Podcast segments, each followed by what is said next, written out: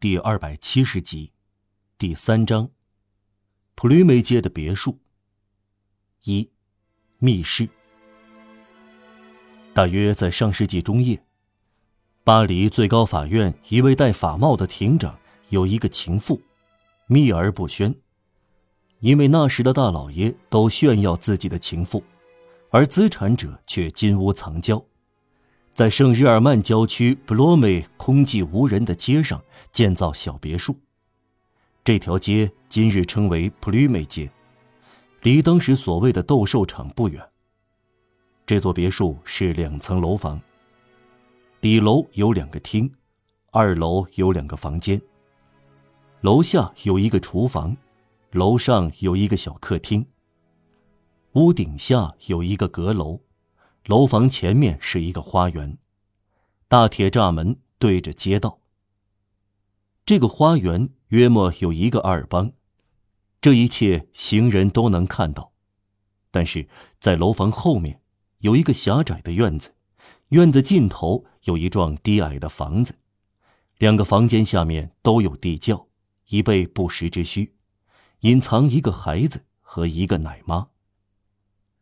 这幢房子后面有一扇暗门，秘密开向一条狭窄的长走廊，铺上石子儿，弯弯曲曲，却是露天的。两边是高墙，隐蔽的极其巧妙。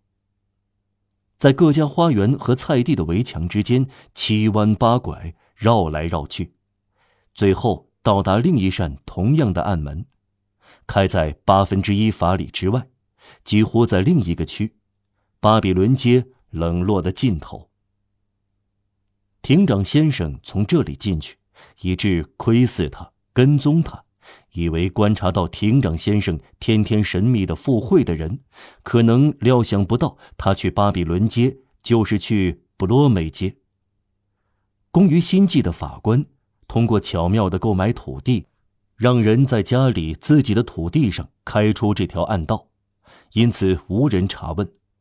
后来，他又把过道两边的土地分批作为花园和菜地出售。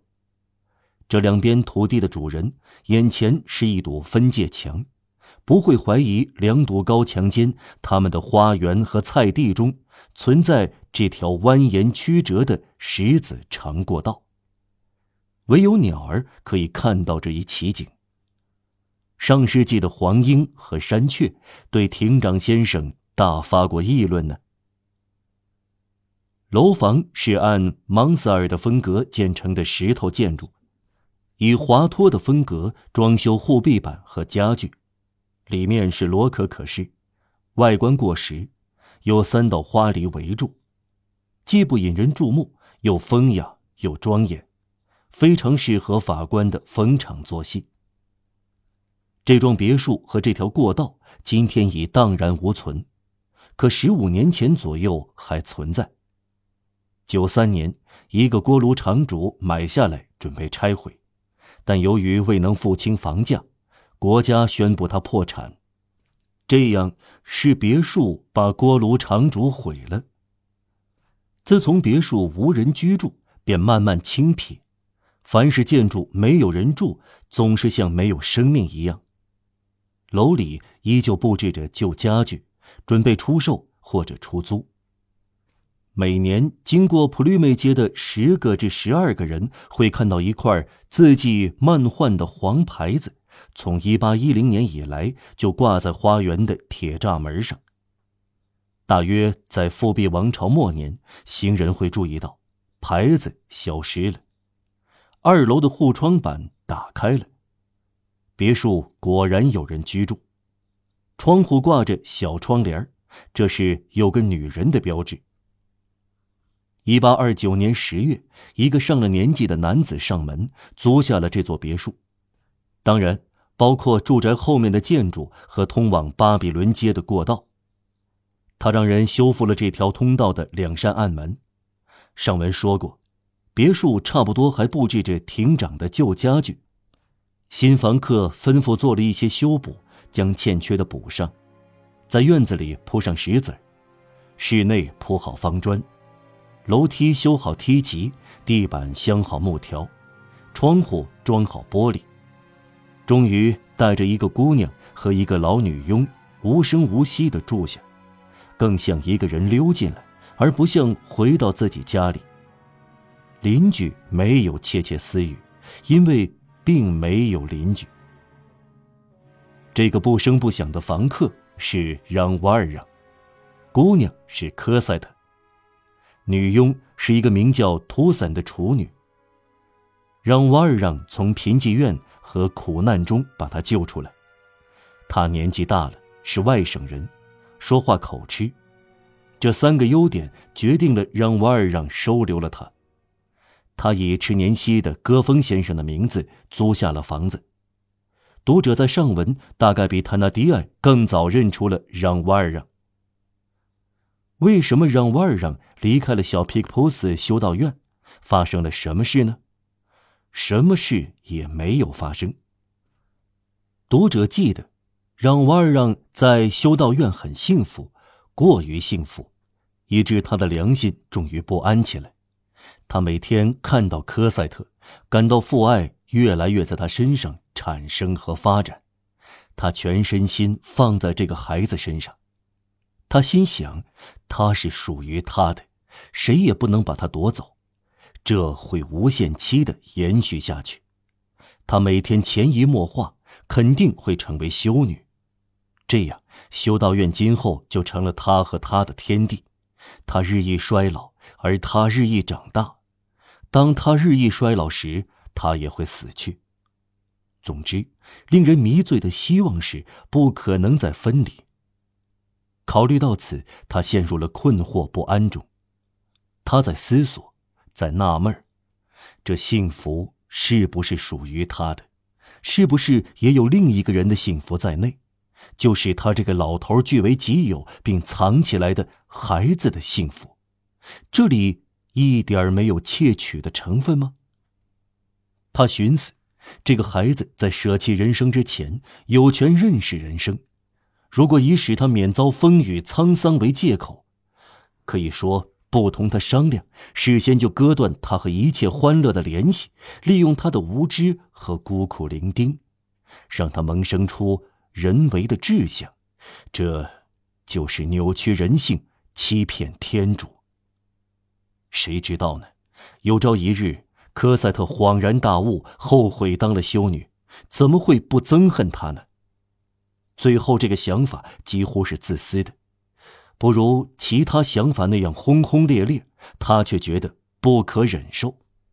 他决定离开修道院。他做出了决定，他伤心的承认必须这样做。至于反对的意见，他一个也没有。在这四堵墙内住了五年，销声匿迹，必然消除或驱散恐惧的因素。他可以平静的回到常人当中。他垂垂老矣。而且一切都改变了，现在谁认得出他呢？再说，也要想到最坏处，只有他本人有危险，不能因为他进过苦役间，就有权把科赛特关在修道院里。况且，面对责任，危险算什么？总之，什么也不能阻挡他保持谨慎，采取防范措施。至于科赛特的教育，差不多已经结束，也学完了。他的决心一旦下定，他便等待机会。机会很快出现。老戈峰死了。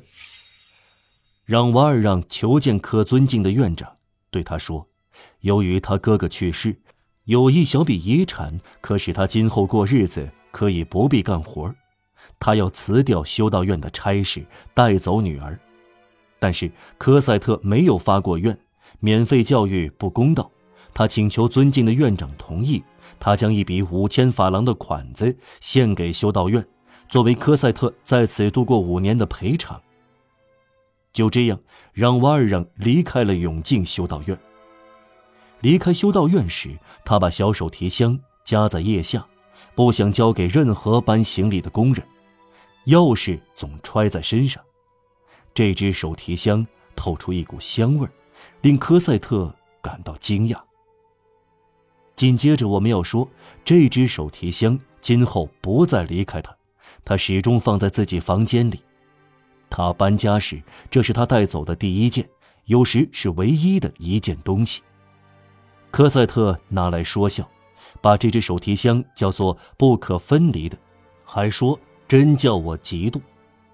另外，让瓦尔让回到自由的空气中，却忧心忡忡。他发现了普雷梅街这座别墅，便藏到那里。今后他就用于尔迪姆戈峰这个名字。同时，他在巴黎租了另外两套房间，免得总是待在同一个街区里会引人注意。必要时，一感到不安便溜之大吉，不像那天晚上那样措手不及，只是出了奇迹才逃脱了沙威。这两套房间非常简陋，外表寒碜，在两个相距很远的街区里。一个在西街，另一个在五人街。他时而到五人街，时而到西街，同科赛特一起度过了一个到一个半月，不带拖伞。他有看门人时候，被人看作郊区一个吃年息的人，在城里有落脚地。这个品德高尚的人在巴黎有三个住处，为的是逃避警察。